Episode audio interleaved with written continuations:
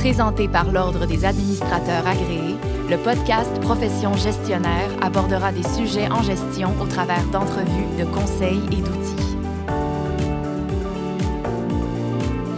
Une étude menée par un organisme québécois spécialisé en mentorat d'affaires a révélé que 70% des petites entreprises dont les propriétaires reçoivent du mentorat réussissent à travers le cap des 5 ans d'existence.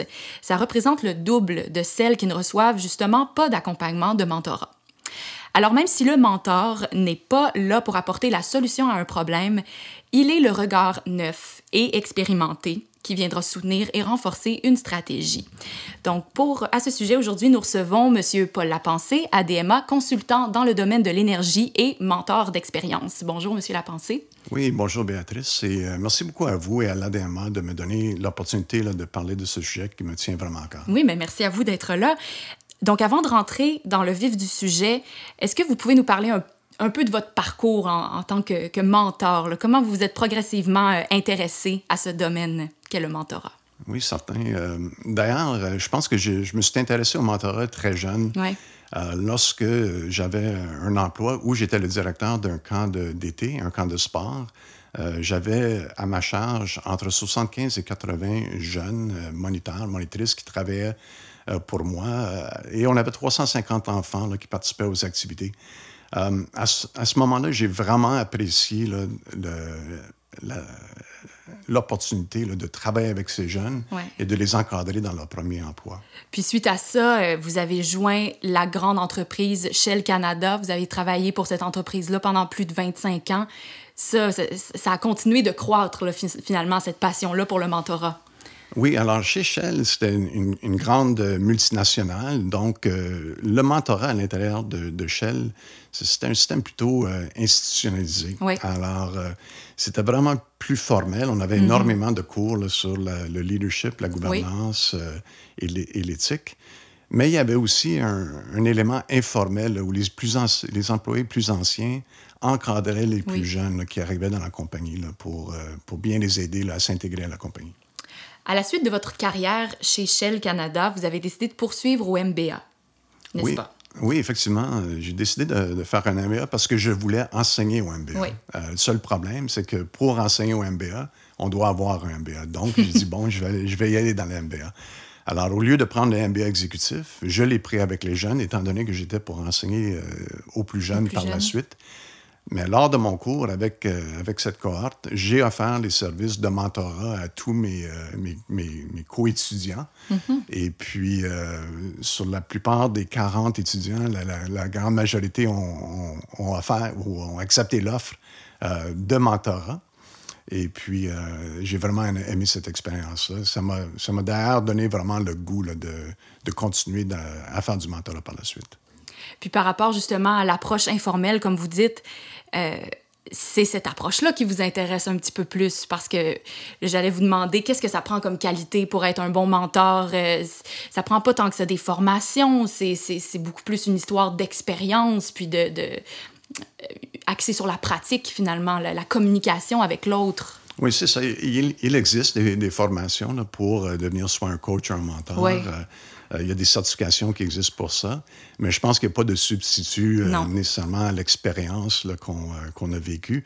Effectivement, j'ai eu la chance, en travaillant pour Shell, dans plusieurs postes différents à l'intérieur de Shell, et par la suite de ma carrière, en travaillant soit dans les conseils d'administration, comme professeur au HEC, comme consultant, euh, en étant sur des conseils d'administration, en travaillant avec des startups, où j'ai vraiment eu l'opportunité de voir euh, toute la gamme d'activités, sur toute la gamme d'entreprises, de multinationales à startups, qui m'a permis vraiment d'avoir une, expérience profonde qui, qui, pourrait bénéficier aux jeunes euh, entrepreneurs. Puis la, la différence entre l'approche qui est formelle, informelle, est-ce que vous diriez que c'est une sorte d'apprentissage accéléré que d'être d'adresser directement les problématiques aux entrepreneurs. C'est plus cette, approche-là que vous préconisez finalement. Oui, c'est ça, parce que dans une approche euh, formelle, euh, souvent, il y, a, des cahiers à remplir, il y a des questionnaires à remplir, euh, mm-hmm. on coche beaucoup de cases, etc.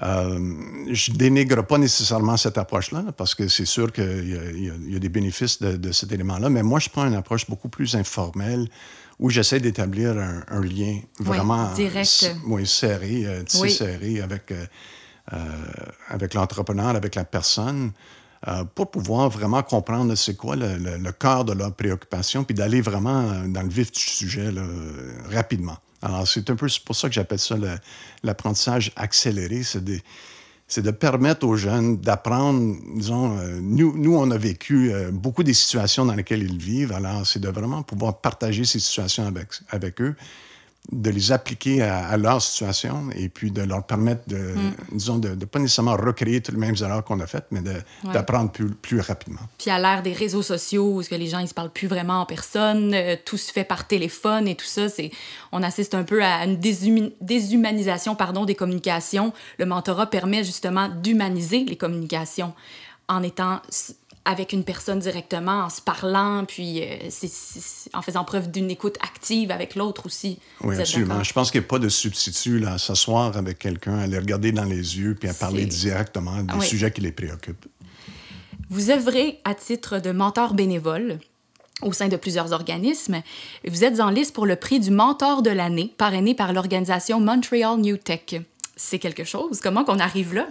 Oui. Alors, euh, ce qui s'est passé euh, dans ce cas-ci, c'est un peu inhabituel. Euh, cet automne, j'ai participé au coopératon de, Desjardins où plusieurs entrepreneurs se rencontrent pour compétitionner dans, le, dans le cadre d'un concours de start-up. Alors, les gens viennent essayer de définir leur projet. On rencontre les gens, c'est pas mal informel au début, mais là, on s'associe avec une équipe. Donc, je me suis associé avec une équipe de, de quatre femmes qui travaillaient à, à mettre en place une plateforme qui était semblable à un genre de Kijiji pour donner l'équipement industriel. L'équipe s'appelait les Water Geeks. Et puis, euh, on, euh, on, a travaillé ensemble sur le projet, sur la définition de leur projet. Et puis, ils ont non seulement gagné la, division de l'énergie et du développement durable du concours, mais ils ont gagné le concours au complet parmi 200 équipes et ils ont gagné 75 000 en prix. c'est formidable. vous vous impliquez notamment dans le mentorat pour le démarrage d'entreprise. Qu'est-ce que vous pensez? Est-ce que vous pensez que, que c'est une étape incontournable pour augmenter les chances de succès? Quand on démarre une entreprise? Oui, absolument, parce que beaucoup d'entrepreneurs, de, jeunes entrepreneurs, ils ont beaucoup de, très bonnes idées, ils ont beaucoup d'énergie, mais souvent, euh, il manque les, bases euh, au niveau de la gestion. Mm-hmm. Euh, ça, c'est à plusieurs niveaux. C'est comment structurer leur compagnie, c'est au niveau de la gestion des, des ressources humaines, ça peut être à plusieurs niveaux. Alors, on puise dans notre expérience, pour aider les jeunes à, passer à travers plusieurs stages de passer d'inventeur à gestionnaire euh, et puis de pouvoir développer leur compagnie aussi. Appliqué à l'entreprise, est-ce qu'un gestionnaire peut aussi être le mentor de son équipe, de ses collaborateurs? Est-ce que quand on parle, par exemple, d'organisations dites libérées, est-ce que ça se retrouve plutôt euh, est-ce que, est -ce que ça, ça s'applique plutôt à ces organisations-là? Mais je pense que ça peut s'appliquer à toute organisation où, euh, si les gestionnaires adoptent euh, le, la position de, de, de, mentor vis-à-vis euh, leurs employés, démontrer de l'intérêt envers les employés et à leur développement. Ça peut vraiment les aider aussi à contrer un peu la pénurie de main-d'œuvre, où maintenant les employés ils ont plus de, plus de difficultés à s'identifier à une compagnie, euh, etc. On dit souvent qu'on quitte un patron et non, euh, et non l'entreprise. Alors, je pense que c'est important pour les, euh, pour les gestionnaires d'établir ce lien-là de, de, confiance et d'intérêt envers les employés pour, pour bien les développer, les encadrer. Merci beaucoup, Monsieur Lapensée, pour votre venue à Profession gestionnaire. Si on devait donc euh, résumer en trois points essentiels aujourd'hui ce qu'on a entendu, le mentorat permet de contrer la déshumanisation des communications qu'on ressent beaucoup aujourd'hui en créant un lien tissé serré, comme vous l'avez dit, à l'intérieur de la relation de mentorat. Euh, il permet également l'apprentissage accéléré pour un entrepreneur ou un nouvel employé. Et puis enfin, les employés, les entrepreneurs qui sont ouverts au mentorat augmentent euh, forcément leurs chances de réussite dans les projets qu'ils poursuivent. C'était M. Paul Lapensée, ADMA, consultant dans le domaine de l'énergie. Pour partager sur le sujet via les médias sociaux, chers auditeurs, ajoutez le hashtag profession gestionnaire. Merci, à la prochaine. Profession gestionnaire était présentée par l'Ordre des administrateurs agréés, l'Ordre professionnel des gestionnaires du Québec. Pour des articles, des outils et des formations en ligne en lien avec le domaine de la gestion, visitez le adma.qc.ca.